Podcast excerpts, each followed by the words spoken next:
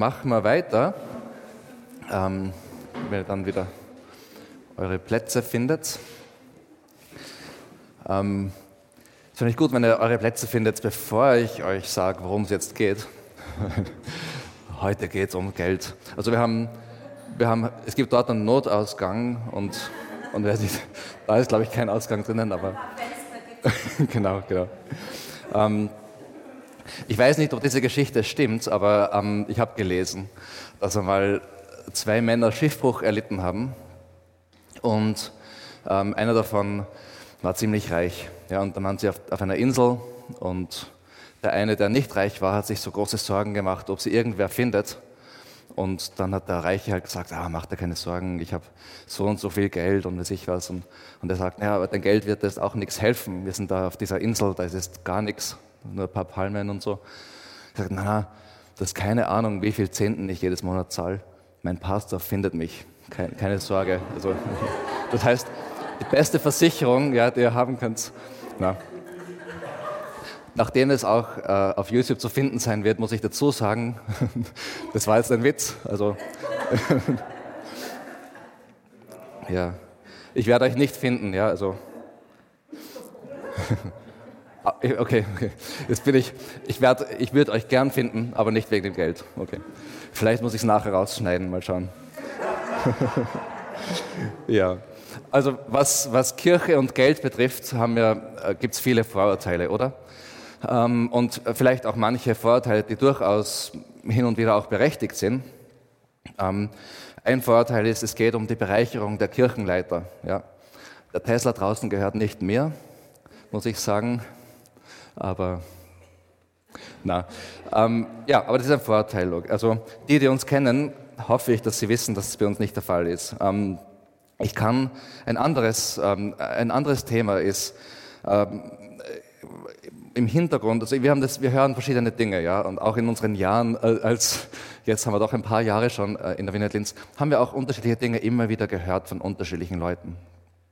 Und ähm, ich, ich teile es jetzt in zwei Kategorien, okay? Aber ich denke, dass beide Kategorien von, von ja, Gründen, warum man nicht gern über Geld reden will, ähm, eher damit zu tun haben, dass eine Person sich schwer tut, Gott mit den Finanzen zu vertrauen. Ja? Und das meine ich jetzt nicht wertend oder irgendwie bösartig oder so, sondern eher von dem her, dass ich mir einfach so wünsche, für uns alle, ja, dass wir Gott mit unseren Finanzen vertrauen, dass wir in diese Freiheit reinkommen. Das heißt, heute ist, glaube ich, eine, und ich hoffe, eine sehr positive Predigt, weil ich denke, das ist ein wirklich positives Thema. Aber okay, ich sage mal die zwei, die zwei ähm, Kategorien. Ja. Das eine ist so die praktische Art, ja, die, so praktische Gründe, ähm, die, die mir aber zeigen drunter, die Person tut sich schwer, Gott zu vertrauen. Also zum Beispiel, ähm, ja, das geht sich bei mir nicht aus. Ja, ich, äh, meinen Finanzen geht das nicht. Ja? Oder ähm, meine Situation ist anders, ja, ich, ich schaffe das nicht. Ja. Das ist mir, ich muss das und das und das zahlen und, und also wisst ihr, so praktische Gründe. Ja.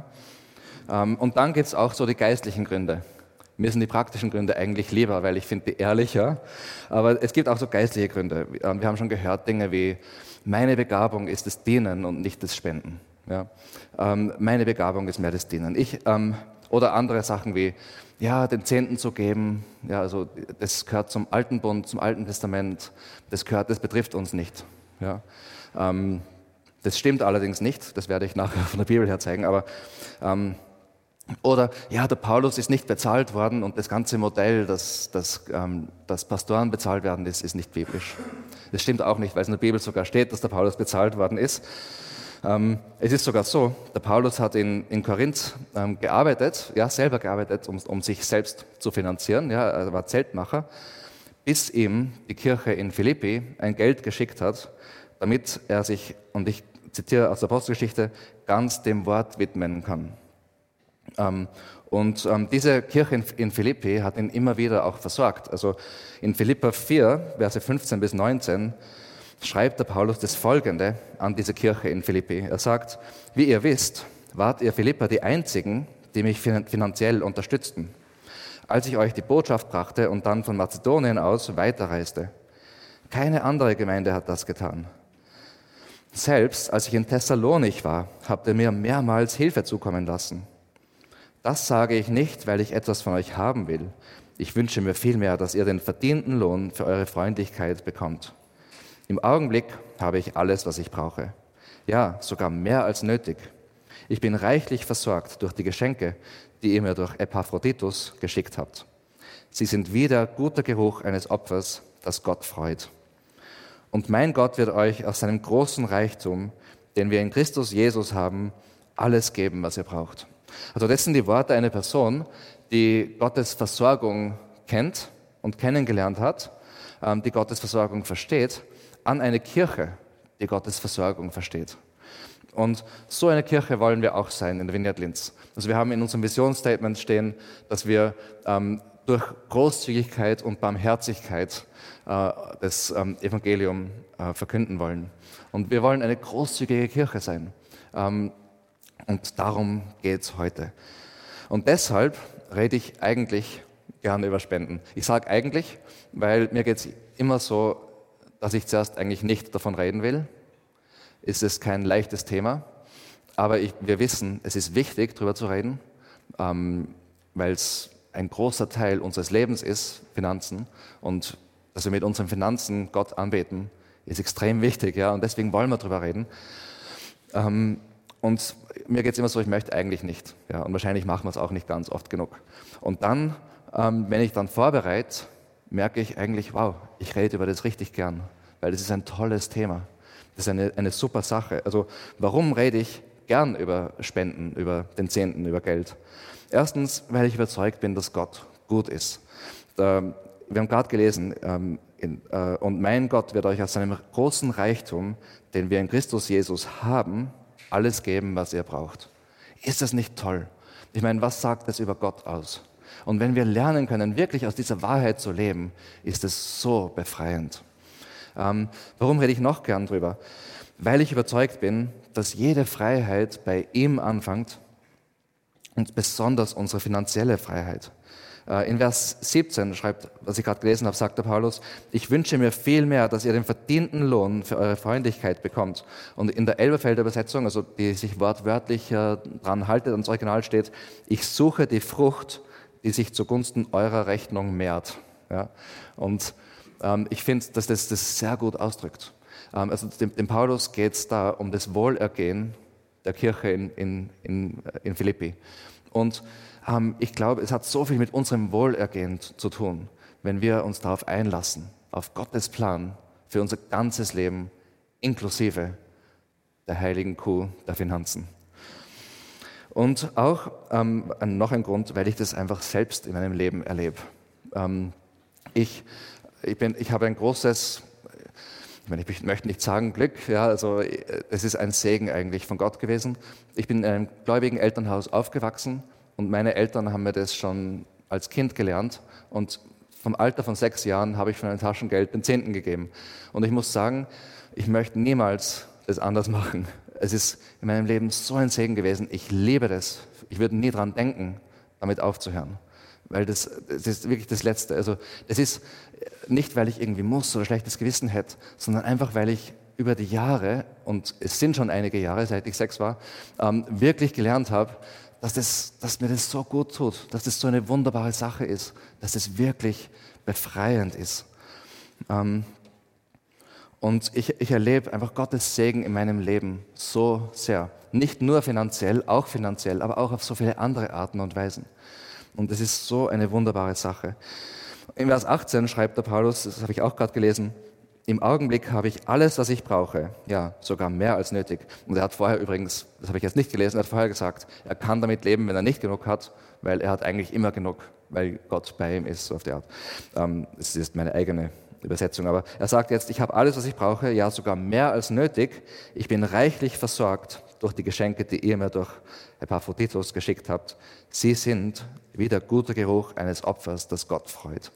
Also für den Paulus ist es einfach ein Segen, wie Gott ihn versorgt, wie andere Menschen ähm, sich in ihrem eigenen Leben ja auf das bauen, was Gott für sie getan hat und deshalb großzügig geben und Gott dadurch anbeten. Und das ist ein, ein, ein, ein Opfer, das Gott freut. Das ist eine Anbetung, die Gott freut.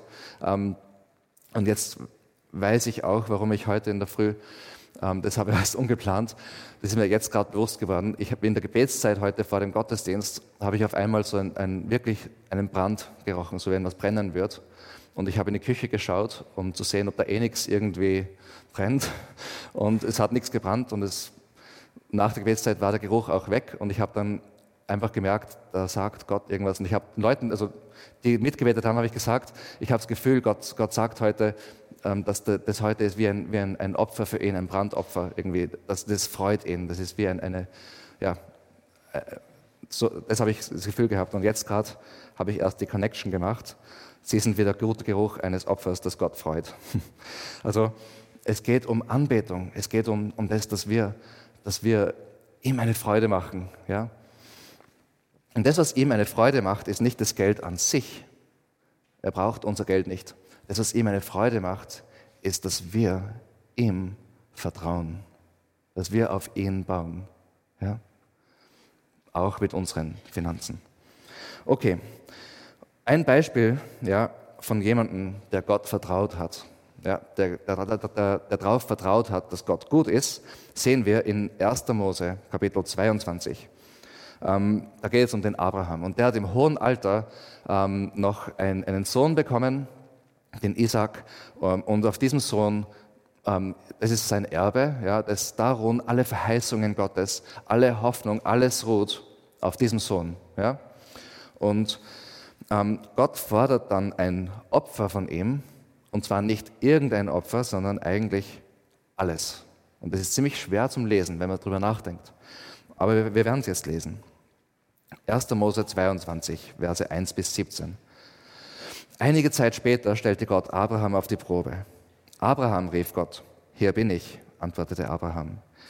Nimm deinen einzigen Sohn Isaac, den du so lieb hast, und geh mit ihm ins Land Moria. Dort werde ich dir einen Berg zeigen, auf dem du Isaac als Brandopfer für mich opfern sollst. Am nächsten Morgen stand Abraham früh auf. Er sattelte seinen Esel und nahm seinen Sohn Isaac sowie zwei seiner Diener mit. Dann spaltete er Holz für das Brandopfer und machte sich auf den Weg zu dem Ort, den Gott ihm genannt hatte. Nach drei Tagen entdeckte er den Berg in einiger Entfernung. Wartet hier mit dem Esel auf uns, wies er seine beiden Diener an. Der Junge und ich werden noch ein Stück weitergehen. Dort oben werden wir Gott anbeten und dann zu euch zurückkommen. Abraham nahm das Holz für das Brandopfer vom Esel und legte es Isaac auf die Schultern. Er selbst äh, trug das Messer und das Feuer. Während die beiden zusammen auf den Berg stiegen, fragte Isaac, Vater, ja, mein Sohn, antwortete Abraham. Wir haben Holz und Feuer, sagte der Junge, aber wo ist das Lamm für das Opfer? Gott wird für ein Lamm sorgen, mein Sohn, antwortete Abraham. So gingen sie zusammen weiter. Schließlich kamen sie an die Stelle, die Gott Abraham genannt hatte. Dort baute Abraham einen Altar und schichtete das Holz darauf. Dann fesselte er seinen Sohn Isaac und legte ihn auf den Altar, oben auf das Holz. Abraham nahm das Messer, um seinen Sohn als Opfer für den Herrn zu töten. In diesem Augenblick rief der Engel des Herrn ihn vom Himmel. Abraham, Abraham. Ja, antwortete er, ich höre. Lass es sein, sagte der Engel Tu dem Kind nichts, denn jetzt weiß ich, dass du Ehrfurcht vor Gott hast. Du hättest sogar deinen einzigen Sohn auf meinen Befehl hin geopfert. Da sah Abraham auf und entdeckte einen Schafbock, der sich mit den Hörnern in einem Busch verfangen hatte. Er holte den Schafbock und opferte ihn anstelle seines Sohnes als Brandopfer.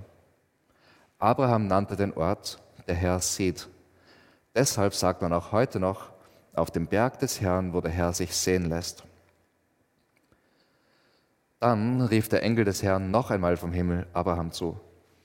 Ich, der Herr, schwöre bei mir selbst, weil du mir gehorsam warst und sogar deinen geliebten Sohn auf meinen Befehl hin geopfert hättest, werde ich dich reich segnen. Okay, wir wissen nicht ganz genau, was dem Abraham da durch den Kopf gegangen ist. Ja? Ähm, einerseits vertraut er dem Versprechen Gottes, ähm, dass er auf dem Leben von Isaac liegt, aber andererseits war er auch tatsächlich bereit, das wirklich durchzuziehen. und Gott gehorsam zu sein. Aber was ganz klar ist, ist, dass seine Hoffnung ganz fest in Gott verankert ist. Ähm, und zwar nicht unbedingt in einem ganz gewissen Ausgang, sondern in Gott selber. Er weiß, wie Gott ist. Er weiß, dass Gott gut ist. Und ich stelle mir vor, er hat überhaupt nicht vielleicht verstanden, wie das dann ausgehen soll oder wie das, wie, wie kann ein guter Gott sowas fordern. Ja, wir kennen diese Fragen und vielleicht fragst du dich jetzt, wie kann ein guter Gott sowas verlangen? Ja? Ähm, ich meine, die eine Antwort ist, er hat den Abraham das nicht durchziehen lassen. Ja? Ähm, aber aber das, die andere Antwort ist, Abraham hat es nicht verstanden, was da vielleicht passiert, aber er hat gewusst, wer Gott ist und er hat ihm vertraut. Und wir haben im Neuen Testament schon ähm, ein, ein, ja, ein bisschen ein Hinweis, vielleicht was ihm durch, die, durch den Kopf gegangen ist. Wir haben uns gleich anschauen. Aber ich möchte zuerst noch zwei Sachen anmerken. In Vers 8 sagt, er, sagt ähm, Abraham, äh, Gott wird für ein Lamm sorgen, mein Sohn. Gott wird für ein Lamm sorgen. Also er sagt da, Gott wird versorgen im Endeffekt. Er weiß nicht ganz genau, wie das ausgeht. Ja. Ich glaube nicht, dass er das jetzt irgendwie gelogen hat, ja, dass er seinen Sohn beruhigt hat, sondern ich, ich lese das als, er, er weiß, irgendwie wird Gott für das Lamm sorgen. Ähm, und dann in Vers 14 äh, steht, Abraham nannte den Ort, der Herr sieht. Und da steckt mehr dahinter, als man sich denkt. Weil ähm, dieses, der Herr sieht, ähm, Jahwe Jire, ich weiß nicht, wie man es jetzt auf Deutsch unbedingt aussprechen wird, aber der Punkt ist, dieses, diese Worte bedeuten, der Herr sieht, aber es bedeutet auch noch was anderes, nämlich der Herr versorgt. Und ähm, es bedeutet beides eigentlich. Und es zeigt was Wunderbares über Gott, weil die Art und Weise, wie er versorgt, ist, indem er uns sieht. Ja?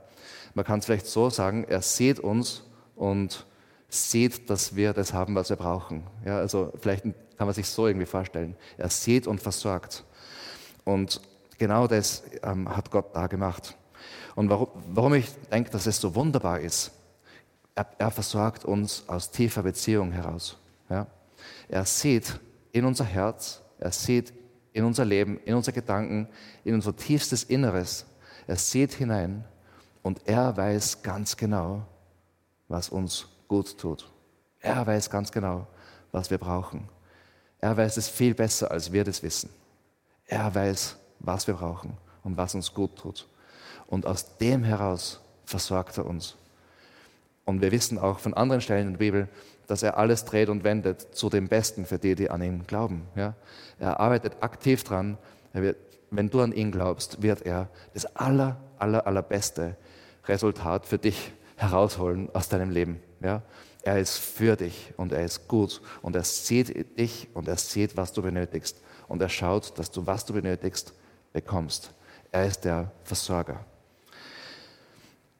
In Hebräer 11, Verse 17 bis 19, ähm, da geht es um, um, um, diese Szene ja, von Abraham und Isaac. Und da steht, ähm, durch den Glauben, und Glauben bedeutet in der Bibel immer Vertrauen. Ja? Also Glaube an Gott heißt Vertrauen auf Gott mit einem ganzen Leben, dass ich ihm vertraue. Durch den Glauben war Abraham bereit, Isaac als Opfer darzubringen, als Gott ihn auf die Probe stellte. Abraham, der Gottes Zusagen empfangen hatte, war bereit, seinen einzigen Sohn Isaac zu opfern, obwohl Gott ihm versprochen hatte, nur die Nachkommen Isaaks sollen als deine Nachkommen bezeichnet werden. Abraham ging davon aus, dass Gott Isaac wieder zum Leben erwecken konnte, wenn er gestorben war. Und in gewisser Weise bekam Abraham seinen Sohn tatsächlich von den Toten zurück. Also das Vertrauen auf Gott von Abraham, das Vertrauen, dass Gott gut ist, das Vertrauen in seine Versprechen, das war der Grund, warum er gehorsam war. Das ist hinter seinem Gehorsam gestanden. Glaube, Glaube an Gott heißt in der Bibel, wie gesagt, immer ein tiefes Vertrauen Gott, auf Gott. Es heißt, dass wir darauf vertrauen, dass Gott gut ist, dass es gut mit uns meint, dass wir uns auf ihn verlassen können, dass sein Plan besser ist als unser Plan, dass er uns ganz genau kennt, dass er ganz genau sieht, was wir brauchen ähm, und dass er uns hundertprozentig genau mit dem versorgt, was wir tatsächlich wirklich brauchen, egal ob sich das mit dem deckt, was wir glauben zu brauchen oder nicht. Ja? Weil er ist gut und er weiß es besser als wir. Abraham hat nicht den Preis bezahlen müssen, Gott hat ihn übernatürlich versorgt. Gott hat ihm ein Lamm geschickt. Ja? Und wir wissen als Christen, wir haben auch nicht den Preis bezahlt. Gott hat uns ein Lamm geschickt, Jesus selber. Und er hat von Abraham nicht verlangt, seinen einzigen Sohn zu opfern. Gott hat seinen einzigen Sohn für uns geopfert. Isaac hat sein Holz auf den Berg getragen, auf dem er geopfert werden sollte. Jesus hat sein Holz, das Kreuz, auf den Berg getragen und ist darauf geopfert worden. Und so fängt unsere Geschichte an, dass Jesus am Kreuz an unserer Stelle gestorben ist, für unsere Sünden, den Tod gestorben ist, den wir verdient hätten. Und er hat den Tod besiegt, er ist auferstanden und jetzt haben wir stattdessen, ja, ähm, haben wir den Lohn für sein perfektes Leben. Und wir sind jetzt, die Bibel sagt, wir sind heilig, wir sind gerecht, wir sind versöhnt mit Gott, wir sind in dieser Liebesbeziehung mit Gott. Das ist das, was, was Jesus für uns gemacht hat. Ja? Und der Isaac hat keine Wahl gehabt, Jesus hat eine Wahl gehabt und er ist freiwillig ans Kreuz gegangen. Das zeigt Gottes Liebe zu uns. Er hat schon ein Lamm geschickt. Er hat Jesus geschickt. Jesus ist freiwillig ans Kreuz gegangen, um statt uns zu sterben, um uns dieses ewige Leben mit ihm zu geben. Und so fängt unser Leben als Christen an. Und so wissen wir, dass Gott gut ist. Und so wissen wir, dass es gut mit uns meint, weil er wirklich alles bereit war, für uns zu geben. Und so einem Gott können wir vertrauen, auch mit unseren Finanzen. Ja? Jahwe Jere hat uns versorgt am Kreuz. Und er versorgt uns jeden Tag. Und er wird uns jeden Tag in der Zukunft versorgen. Äh, und bis jetzt, die Geschichte mit Abraham, du denkst, das hat jetzt nicht konkret mit Geld zu tun, ja, also es hat eher so generell mit Opfer zu tun und so. Und ähm, ich meine, das war jetzt bis jetzt nur die Einleitung. Und aber eigentlich, es hat, wie gesagt, eigentlich hat es alles mit Geld zu tun, ja? weil es geht darum, dass wir Jesus ganz vertrauen in jedem Bereich unseres Lebens und ganz besonders mit den Finanzen eigentlich. Der Grund, warum ich sage besonders mit den Finanzen, ist der, im Westen, im Westen sind wir so materialistisch, ja? ob wir es merken oder nicht.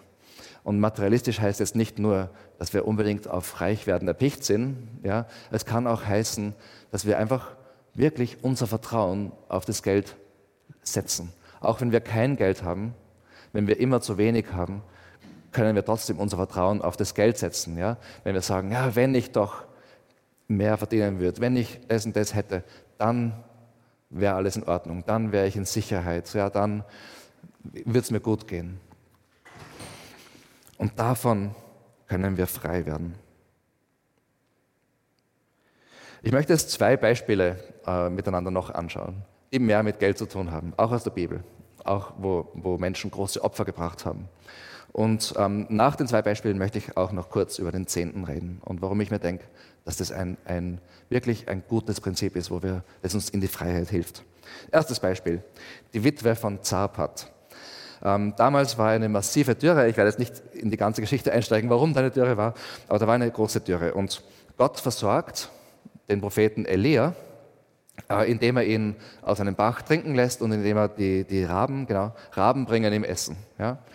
Also ganz toll, ist cool, oder wenn Gott dich so versorgt. Ja? Raben bringen dir Essen. Also ich stelle mir das ziemlich cool vor. Aber der Bach trocknet aus und also sogar der Bach trocknet. Also es ist wirklich eine arge Dürre. Ja? Und dann versorgt Gott den Elia auf eine andere Art und Weise. Und da steigen wir jetzt in die Geschichte ein. 1. Könige, Kapitel 17, Verse 8 bis 16. Da sprach der Herr zu Elia, steh auf und geh nach Zapat in der Nähe von Sidon und bleib dort. Ich habe dort einer Witwe den Auftrag gegeben, dich zu versorgen. Super, eine Witwe. Also damals haben die Witwen das nicht gut gehabt. Ja, die haben äh, anders gesagt, die haben es sehr schlecht gehabt. Im Normalfall haben die so am Existenzminimum dahin gekratzt. Ja, also äh, im Normalfall, aber jetzt war eine Dürre. Das heißt, man kann davon ausgehen, ähm, dass diese, diese Witwe ja, sich wirklich in einem Überlebenskampf befindet. Ja, sofort, also ohne dass man überhaupt weiterliest. Und diese Witwe, der es ganz sicher schlecht geht, soll jetzt ihn versorgen. Okay? Lesen wir weiter, was passiert. Vers 10. Also machte er sich auf und ging nach Zapat. Als er an den Toren der Stadt ankam, sah er eine Witwe, die Holz auflas. Und er rief ihr zu und fragte, würdest du mir einen Becher Wasser holen, damit ich trinken kann? Als sie sich auf den Weg machte, es zu holen, rief er ihr nach, und bring mir bitte auch ein Stück Brot mit. Okay, es ist ziemlich dreist. Also Wasser und Brot klingt jetzt nicht so üppig für uns. Ähm, aber damals in dieser Dürre ja, war das ein ziemlich, ja, eine, äh, etwas Großes, das er sich da erbeten hat. Und wenn man sich da hineindenkt, gell, also in diese Hungersnot, die Menschen sind wirklich, die verhungern, ja, also das ist äh, schon eine, eine große Sache, noch dazu von einer Witwe, ja, sich das zu erbeten. Und dann sehen wir in Vers 12, doch sie antwortete, so wahr der Herr, dein Gott, lebt. Ich habe kein einziges Stück Brot mehr. Im Topf ist nur noch eine Handvoll Mehl und im Krug nur noch ein kleiner Rest Öl. Ich habe gerade ein paar Zweige gesammelt, um diese Mahlzeit zu bereiten für mich und meinen Sohn. Wir werden essen und sterben. Doch Elia sagte zu ihr, hab keine Angst. Geh und mach, was du gesagt hast, aber backe mir zuerst einen kleinen Laib Brot und bring ihn heraus. Dann backe für dich und deinen Sohn. Denn so spricht der Herr, der Gott Israels. Das Mehl im Topf wird nicht aufgebraucht werden und das Öl im Krug nicht zur Neige gehen, bis zu dem Tag, an dem der Herr dem Land Regen schickt. Also die Witwe sagt jetzt, ich habe noch nur mehr eine Mahlzeit, ja, und dann werden mein Sohn, den ich eigentlich versorgen müsste, und ich sterben. Wir werden verhungern. Ähm, wir sind finanziell am Ende. Wir haben keine Existenzsorgen mehr, weil unsere Existenz ist vorbei. Wir haben nichts mehr. Ja, es ist das Ende. Und der Prophet Gottes sagt, bevor du deine letzte Mahlzeit isst mit deinem Sohn, bevor du deinem Sohn seine letzte Mahlzeit gibst, ähm, spende. Ja, spende. Und zwar an mich. Ähm, und übrigens, hab keine Angst, weil Gott wird dich versorgen. Wie würdest du reagieren in der Situation, wenn du jetzt die Witwe wärst? Ja? Oder der Witwer?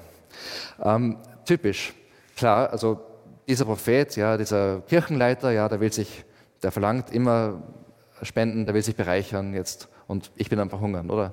Ähm, oder bei mir geht es sich nicht aus. In meiner Situation ist es, ich, ich schaffe das nicht. Ja? Ich habe nur mehr eine Mahlzeit und dann ist vorbei. Ich kann das nicht. Ähm, Gott hat mich bis jetzt nicht gescheit versorgt, weil ich bin am Verhungern. Wie soll er mich dann versorgen? Wie soll ich dem vertrauen? Er sagt, er wird mich versorgen, aber bis jetzt hat es auch nicht geklappt. Oder vielleicht ähm, kann ich ja ein paar äh, ganz ein kleines Stück, wenn, wenn ich esse mal und dann schauen wir, was übrig bleibt. Vielleicht geht sich ein kleines Stück aus. Ja. Wisst ihr, wie ich meine? Vielleicht wären solche Gedanken da. Ähm, vielleicht würdest du sagen, hey, meine Begabung ist mehr im Dienen als im Spenden. Ich, ähm, du hol, hol ein Mehl, ja, zum Propheten jetzt, hol ein Mehl, dann kann ich es dir ja backen. Oder vielleicht würdest du sagen, Paulus ist auch nicht bezahlt worden, was nicht stimmt. Ähm, oder vielleicht würdest du reagieren wie die Witwe. In Vers 15, sie ging los und tat, was Elia ihr aufgetragen hatte. Und sie, Elia und ihr Sohn, aßen viele Tage lang.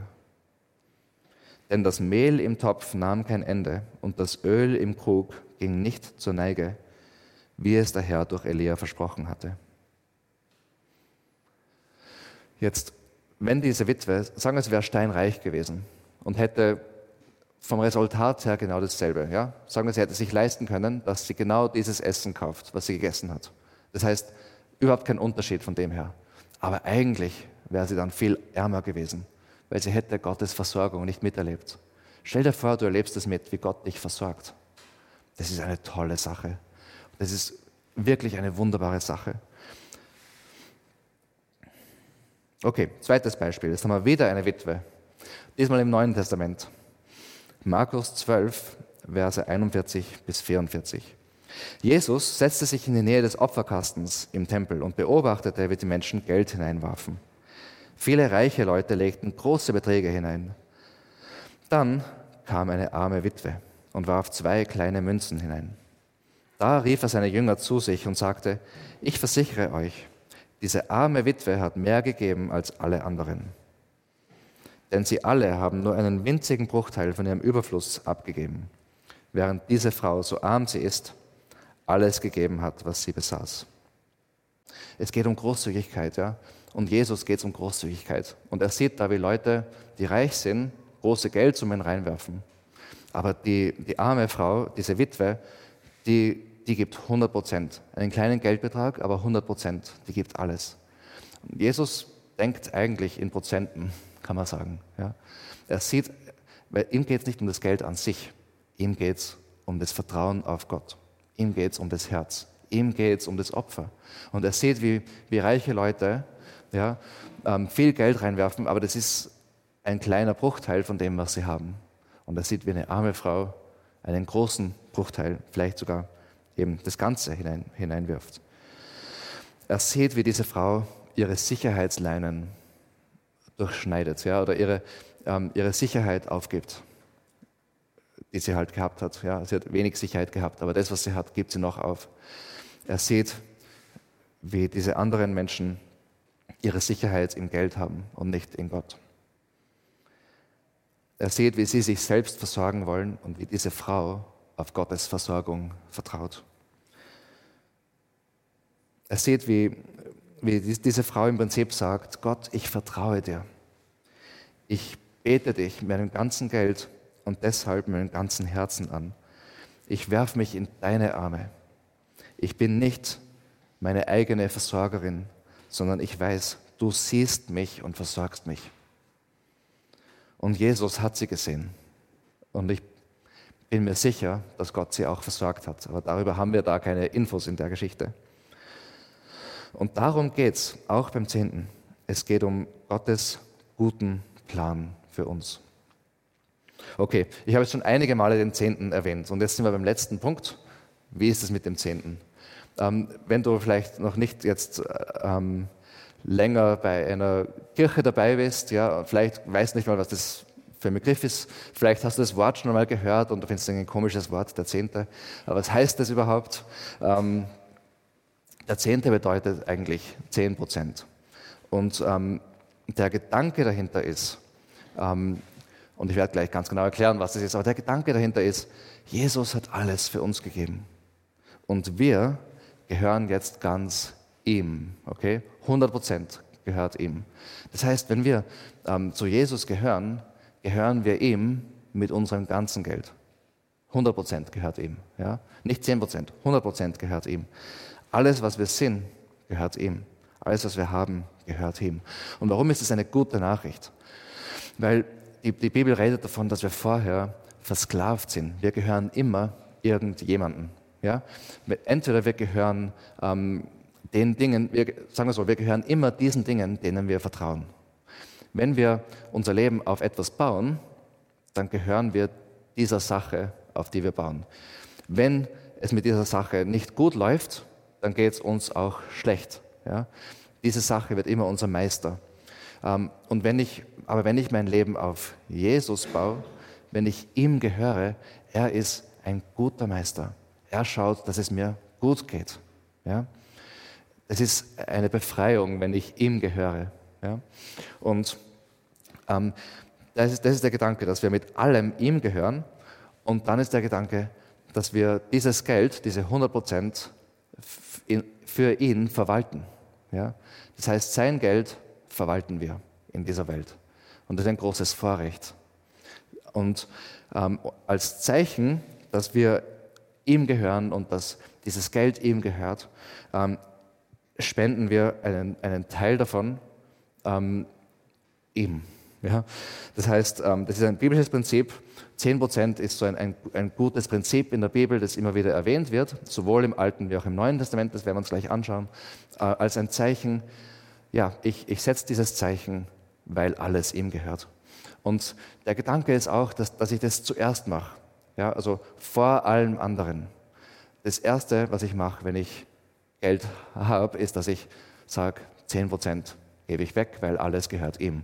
Und dann kommen die, die anderen wichtigen Dinge, ja, wie Steuern und Essen und, und, und, und alles, was man halt so braucht. Und auch einfach Dinge, die wir auch, Gott möchte nicht, also dass wir, Gott freut sich auch, wenn wir das Geld auch für ihn verwalten, indem wir Dinge kaufen, die uns gefallen. Ja, er meint es gut mit uns.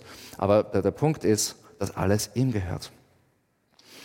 Und eine, ja, eine Unwahrheit eigentlich, die man oft unter Christen hört, ist, der Zehnte trifft auf uns nicht mehr zu, weil wir jetzt in einem neuen Bund leben mit Jesus. Ähm, das heißt, wir sind nicht mehr den Gesetzen vom Alten Testament unterworfen. Und es stimmt natürlich, dass es kein Gesetz ist, der Zehnte. Und wenn du heute da sitzt und du gibst den Zehnten nicht, dann möchte ich nicht, dass du ein schlechtes Gewissen hast. Es geht heute nicht um schlechtes Gewissen. Es geht auch nicht um Druck. Es geht darum, dass wir eingeladen sind, ähm, in das hineinzusteigen, was Gott für uns vorbereitet hat. Aber der Zehnte ist für uns relevant. Im Alten Testament hat es den Zehnten schon lang vorher ge ge gegeben, bevor Gott dieses Gesetz ja, an Mose gegeben hat. Lang vorher hat es den Zehnten schon gegeben. Ähm, im, und auch im Neuen Testament wird er erwähnt. Zuerst im Alten Testament. In 1. Mose 14, das werde ich jetzt nicht vorlesen, aber im 1. Mose Kapitel 14, und wie gesagt, ist lang bevor Gott Mose das Gesetz gegeben hat, ähm, das Jesus nachher für uns erfüllt. Ähm, da begegnet Abraham einer seltsamen Figur. Ja? Ähm, ein König und der Name von diesem König ist Melchisedek. Das bedeutet König der Gerechtigkeit. Und der ist der König von Salem. Wahrscheinlich kann man das mit Jerusalem identifizieren, dass es diese Stadt ist, wahrscheinlich. Aber es bedeutet jedenfalls Frieden. Und er ist der König des Friedens, er ist der König der Gerechtigkeit. Ähm, und genau wie Jesus, Jesus ist auch König des Friedens, König der Gerechtigkeit. Und ähm, da gibt es viele Parallelen zu Jesus. Ähm, der bringt dem Abraham Brot und Wein zum Beispiel. Das erinnert mich an das, dass Jesus ähm, für uns mit Brot und Wein ja, symbolisiert, er, dass sein eigener Leib für uns gebrochen wurde und sein eigenes Blut für uns vergossen wurde am Kreuz. Ähm, und dann zahlt der Abraham ihm einen Zehnten, ja, zehn Prozent von dem, was er da erbeutet gehabt hat. Im Hebräerbrief wird das aufgegriffen und da wird Jesus als Hohepriester nach der Ordnung Melchisedeks beschrieben. Da wird herausgestrichen, dass so wie der, Melchi, so wie der Melchisedek irgendwie keinen, man weiß nicht, wo er herkommt und, und, und was seine Vorfahren und so, das ist so eine mystische Figur fast, ja. Äh, genauso hat Jesus, weil er vom Himmel gekommen ist, keine, also in dem Sinn ähm, keine Vorfahren. Das wird herausgestrichen. Es wird herausgestrichen, dass Jesus Hohepriester und König ist das war im, im, Alten Testament immer getrennt. Ein Priester hat Menschen mit Gott verbunden, ein König war irgendwie von Gott her für die, für die Menschen da. Und ähm, Jesus ist, ist Hohepriester und König für uns. Und wir sind in ihm. Und der Melchisedek war, das steht dort auch, er war ein Priester Gottes und er war König. Also da sind viele Parallelen. Also Melchisedek ist so auf der Art eine Jesus-Figur, kann man sagen. Und ähm, Im Alten Bund nachher im Gesetz, da wurde der Zehnte immer an die Priester gezahlt auch. Und im Neuen Bund, da geht der Zehnte an den Hohepriester, an Jesus. Ähm, und Jesus ähm, bedeutet der Leib Christi, die Kirche. Wir sind alle Teil vom Leib Christi. Ja? Wir sind zusammen, beschreibt das Neue Testament uns als Leib Christi in dieser Welt. Und das heißt, ähm, ich bin davon überzeugt, von der Bibel her, dass der Zehnte an, an die lokale Kirche, von der ich ein Teil bin, gezahlt werden sollte, gespendet werden sollte. Ähm, und auch Jesus befürwortet den Zehnten. Ähm, aber er sagt, dass unsere Großzügigkeit und unser anbetendes Herz noch weit darüber hinaus, über den Zehnten, weit darüber hinausgehen sollten. Es geht Gott um unser ganzes Herz. Nicht nur, ähm, wenn wir 10% zahlen. Und manche Christen leben so. Das ist gefährlich, wenn man sagt, ich zahle 10% und das Restliche gehört mir. Es ist genau nicht der Sinn und Zweck von Zehnten. Ähm, in Matthäus 23, Vers 23 sagt Jesus das Folgende. Euch Schriftgelehrten und Pharisäern wird es schlimm ergehen, ihr Heuchler. Sorgfältig achtet ihr darauf, auch noch vom geringsten Teil eures Einkommens den zehnten Teil abzugeben. Doch um die wahrhaft wichtigen Dinge des Gesetzes wie Gerechtigkeit, Barmherzigkeit und Glauben kümmert ihr euch nicht. Ihr sollt den Zehnten geben, gewiss. Aber ihr dürft die viel wichtigeren Dinge darüber nicht vernachlässigen. Ähm, der Pastor und Theologe Ray Ortland schreibt über diese Bibelstelle das folgende. Und das möchte ich euch vorlesen, weil ich finde, er bringt es wirklich toll zum Ausdruck. Jesus hat den Zehnten nicht angeprangert, nicht einmal das genaue Praktizieren des Zehnten. Er prangerte die Verwendung des Zehnten an, um den schwerwiegenderen Angelegenheiten des Gesetzes auszuweichen, die echte Opfer erfordern. Tatsächlich sagt der Herr, dass der Zehnte selbst in kleinen Angelegenheiten nicht vernachlässigt werden darf. Der Zehnte ist eine Sache des Gehorsams. Aber wir sollten es nicht als heroisch und aufopferungsvoll und beeindruckend betrachten. Der Zehnte ist Gehorsam 101, das heißt so die erste Lektion. Ja. Ähm, es ist Jüngerschaft auf Einstiegsebene. Wenn wir den Zehnten geben, sollten wir denken, nun, das ist der Anfang und ich wachse von hier aus. Geben wir also den Zehnten. Aber lasst uns auch mutig in die anspruchsvollen Fragen von Gerechtigkeit, Barmherzigkeit und Treue vordringen und Jesus vertrauen und gehorchen, egal was es kostet. Wie gesagt, ich, ich kann das nicht besser ausdrücken. Das Ziel ist, dass unsere Herzen wie Abraham und wie die beiden Witwen voll und ganz auf Gott vertrauen. Und der Startpunkt dafür ist der Zehnte an die lokale Kirche und dann Spenden und Großzügigkeit darüber hinaus an Menschen in Not, an Werke, die Gott uns aufs Herz legt ähm, oder aneinander, wenn, wir, äh, wenn, wir, wenn Menschen das äh, benötigen. Aus, Im Prinzip darüber hinaus ja, ist dann dieses Anliegen für Gerechtigkeit, für Barmherzigkeit, wo wir einfach zeigen, wem das Geld gehört und wem unser Herz gehört. Noch ein Zitat äh, für heute, nämlich von John Wimber. Ich zitiere ihn ja so gern, wie ihr wisst. Ähm, und der, der sagt das folgende. Wo befiehlt uns Gott, dass wir sein Geld zuallererst investieren sollen? Kurz nur, da haben wir diesen Gedanken von, da haben wir diesen Gedanken von ähm, Verwaltung. Ja? Wir verwalten Gottes Geld, sein Geld. Wo sollen wir sein Geld investieren? Im Reich Gottes durch den Zehnten und durch Spenden. Das sind Opfer, die über den Zehnten hinausgehen. Früher habe ich gelehrt, dass der Zehnte nicht unbedingt zehn Prozent wäre. Aber jetzt bin ich von der Schrift überzeugt, dass es mindestens das ist und dass an, das an die lokale Kirche gespendet werden sollte. Okay. Jesus, ich sage es noch einmal, Jesus hat für uns alles gegeben. Und der Grund, warum er alles für uns gegeben hat, ist, weil er diese Beziehung mit uns wollte, weil er uns frei gekauft hat, weil er eine Freiheit für uns hat. Er möchte unser ganzer Herr sein. Er möchte unser ganzer Meister sein. Er möchte, dass wir ganz zu ihm gehören, weil das gut für uns ist, weil er uns liebt, weil das in unsere Freiheit führt. Und ähm, er liebt uns, ja, er will nur das Beste für uns. Und das Allerbeste für uns ist, wenn wir ihm vertrauen und wenn wir ihm ganz vertrauen. Auch dort, wo wir uns schwer tun, ihm zu vertrauen. Und ich weiß, manche tun sich leichter, ihm mit Geld zu vertrauen als andere. Ja? Ich rede immer in, in den ganzen Raum oder auch auf YouTube. Aber wir alle, wir alle, ähm, für uns alle ist es wichtig, dass wir ihm in jedem Bereich unseres Lebens vertrauen, inklusive mit dem Geld. Und der Grund für Gehorsam, ja, der Grund, warum wir gehorsam sind, auch mit dem Zehnten oder auch mit anderen Dingen, ist nicht, damit er uns liebt oder damit wir irgendwie besser werden oder besser Christen sind. Es hat damit nichts zu tun. Ja, es geht alles von ihm aus.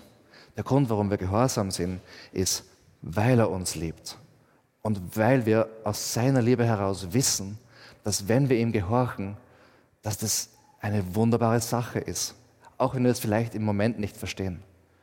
Aber dass er es am besten weiß, dass er uns sieht, dass er der Versorger ist, dass er weiß, was wir brauchen, schon bevor wir ihn fragen. Es geht nicht darum, ihn von unserer Liebe zu überzeugen. Er kennt sowieso unser Herz. Sondern es geht darum, dass wir erleben, dass wir ihm vertrauen können. Dass wir in dieser Beziehung wachsen. Dass wir im Vertrauen wachsen.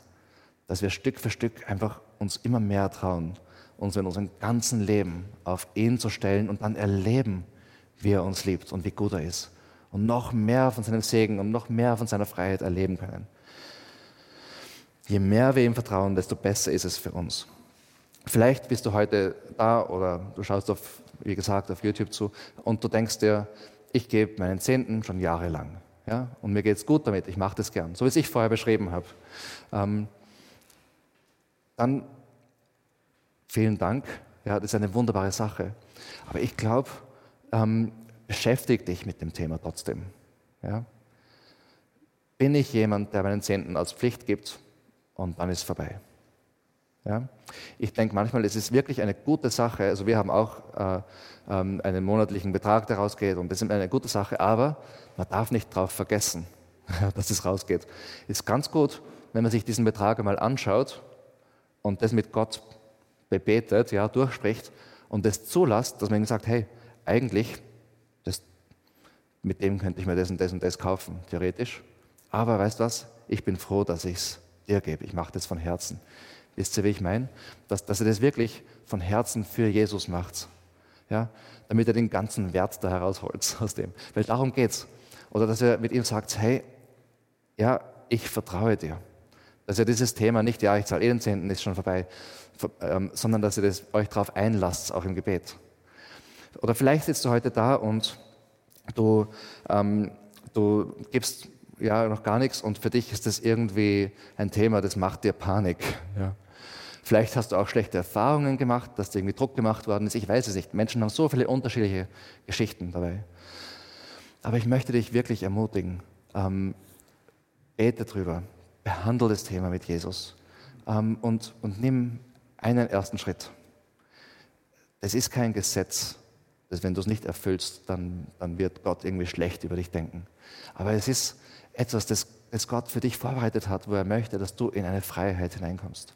Deswegen möchte ich wirklich ermutigen, wenn du das noch nie gewagt hast, einen Schritt zu nehmen, dass du einen Schritt nimmst. Egal wie er ausschaut, aber das Wichtige ist, dass er regelmäßig ist, dass du das einplanst in dein Budget, dass du, dass du dich darauf einlässt mit Gott und sagst, hey, womit soll ich starten? Was soll ich machen? Was ist der erste Schritt, den ich setzen kann? Und dass du dann dich traust, diesen ersten Schritt zu gehen. Und du wirst Gottes Segen wirklich in deinem Leben erleben. Das kann ich dir garantieren. Ich kann nicht garantieren, dass es unbedingt auf eine finanzielle Art kommt oder so, aber du wirst erleben, dass Gott dich segnet. Da bin ich überzeugt davon. Das verspricht auch die Bibel an anderer Stelle. Ähm, oder vielleicht bist du heute da und du merkst, hey, ich, ich, ich gebe ich geb regelmäßig, ich mache das schon lang ähm, und irgendwie, ich habe mir schon lange keine Gedanken mehr über den Betrag gemacht. Vielleicht habe ich im, im, mittlerweile ähm, verdiene ich mehr und so und irgendwie, das ist ein kleiner Betrag, der geht raus, ich habe den ganz vergessen. Und vielleicht möchte ich Gott heute einladen, dich neu auf das einzulassen. Ja? Und zu sagen, ja, ich, ich möchte, das, das ist eigentlich etwas, das, das ist kein Opfer für mich. Ja? Ähm, ich, ich möchte mich neu darauf einlassen, auf das. Ich möchte einen Schritt machen und sagen, Gott, ich vertraue dir mit meinen Finanzen. Ich möchte mich darauf einlassen. Ähm, egal in welche Kategorie du, du da jetzt hineinpasst, ähm, ich denke mir, ich, ich wünsche mir das so sehr für uns alle, ja, dass wir auch in diesem Thema ähm, mehr in die Freiheit hineinkommen, die Gott für uns vorbereitet hat. Ähm, es geht nicht darum, was wir irgendwie von euch denken, ja, also ähm, darum geht es überhaupt nicht. Es geht auch nicht, was Gott von euch denkt, weil was Gott von euch denkt, ist, ich liebe dich, mein Kind, egal wie viel du gibst. Ja. Aber es geht darum, was Gott für dich vorbereitet hat. Ich möchte ähm, mit den Versen von Philippa 4, Verse 19 und 20 heute aufhören. Mein Gott wird euch aus seinem großen Reichtum, den wir in Christus Jesus haben, alles geben, was ihr braucht. So soll nun Gott, unser Vater, für immer und ewig geehrt werden. Amen. Gott möchte euch versorgen mit allem, was ihr braucht. Er möchte uns versorgen mit allem, was wir brauchen. Und was dann passiert, wenn wir uns darauf einlassen, ja, dass wir zulassen, dass wir aus seiner Versorgung leben, was dann passiert, ist, dass sein Name geehrt wird und er verherrlicht wird und wir in der Liebe zu ihm und zueinander wachsen. Und das ist eine wunderbare Sache. Ich möchte euch bitten, aufzustehen.